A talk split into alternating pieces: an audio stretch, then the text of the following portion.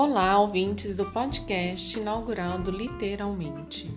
Aqui ouviremos poemas, contos, crônicas, trechos ou capítulos de livros, tudo para enriquecer as suas aulas e o seu dia.